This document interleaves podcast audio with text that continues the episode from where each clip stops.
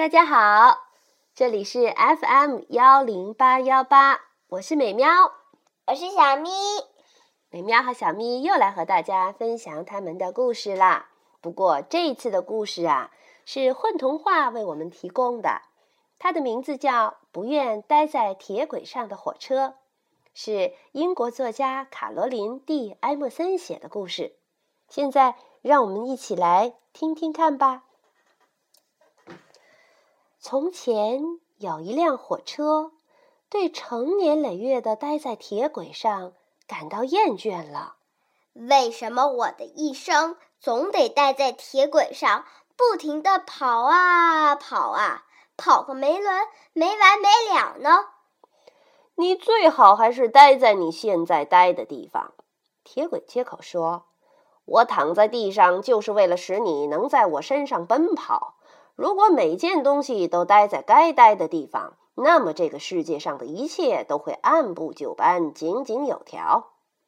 可火车对铁轨的一番话不屑一顾。我再也不打算待在这儿了。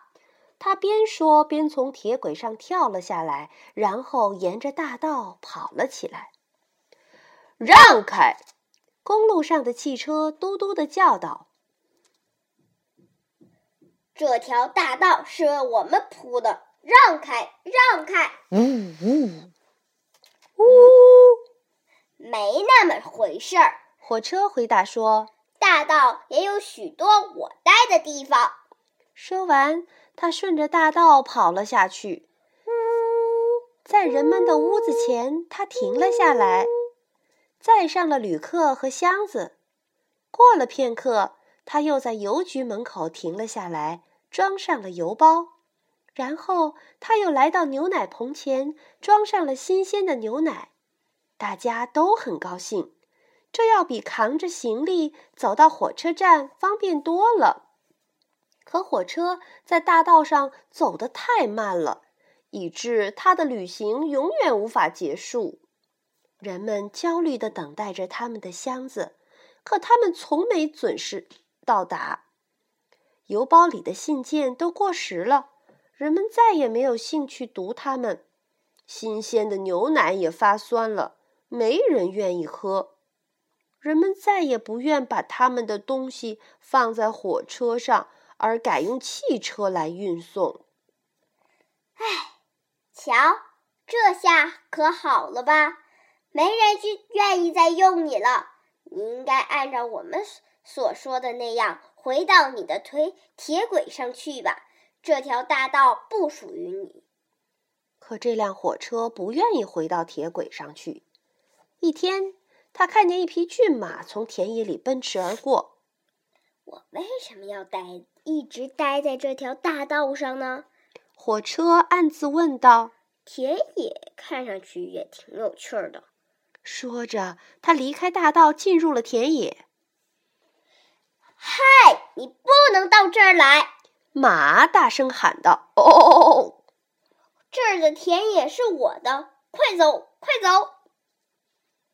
没那么一回事儿，火车说道：“田野有许多的地方是我的。”话音刚落，火车便在田野里行驶起来。呜！它颠簸着来到一条小溪边。火车问那匹马。我怎样才能渡过这条小溪呢？跳过去。那马对他说：“我这一生从未跳过，总有那些大桥躺在我的脚下，让我开开过去。大桥，哈哈哈哈哈哈哈！你最好还是回到你待的地方去吧，铁轨是专专为你铺的。”可火车毫不理会马的话。这时，他听见空中传来一阵嗡嗡的飞机声，嗡嗡嗡。哦，妙极了！为什么我只能待在地上呢？我要飞到天上去！哼，马又好气又好笑地说：“哼哼哼，蠢货！你连小溪都跳不过去，还能飞呀？”火车并没有听从马的劝告，它还是要飞。它抬起了前车轮试了试，又试着翘翘起了后车轮。最后，它抬起全部的车轮试了试。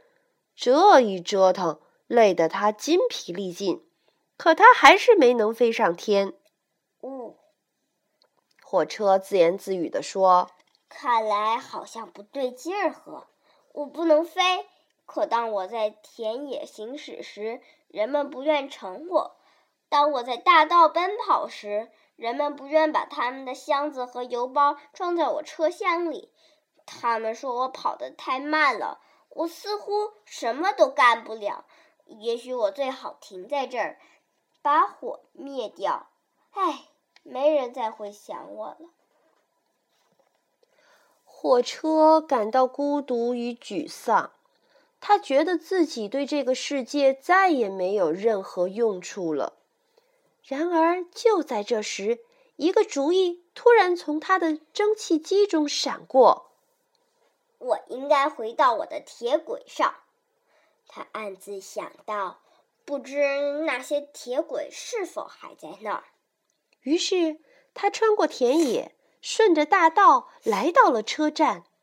只见被他抛弃的铁轨仍然静静地躺在那儿，笔直地伸向远方。它们看上去是那样的安全与光滑。当他爬回到铁轨上时，心中不由一阵高兴。没有你真寂寞呀，铁轨说。我们非常担心以后没人在我们上面奔跑了，我们会生锈烂掉的。火车站上有许多人和无数的行李与邮包正等着上车呢。这才是属于我的地方。呜呜。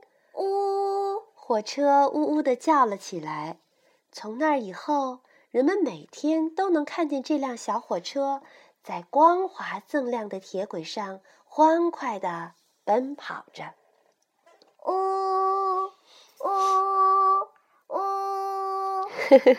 小蜜，你还是歇歇吧，你还在流鼻涕呢，你还有一点咳嗽。小蜜主播很热情，很努力。尽管今天又写作文，又做题，又上了一些课，很辛苦，可是他还是想要为大家讲故事，甚至有的时候还要抢美妙的话。嗯，最近他又有了新朋友，他还打算让美妙从此退出美妙和小咪的奇趣屋。呜呜呜呜呜。铁轨逗大家玩了。如果小咪找到了更好的主播搭档，美妙妈妈当然愿意退居二线。还是不要了吧。好吧，今天我们就为大家讲这个故事。再一次感谢混童话对我们的支持，希望他们能够不断的推出更好、更好听。写得更美妙，大家喜欢的故事。好了，今天就到这里啦，再见，再见。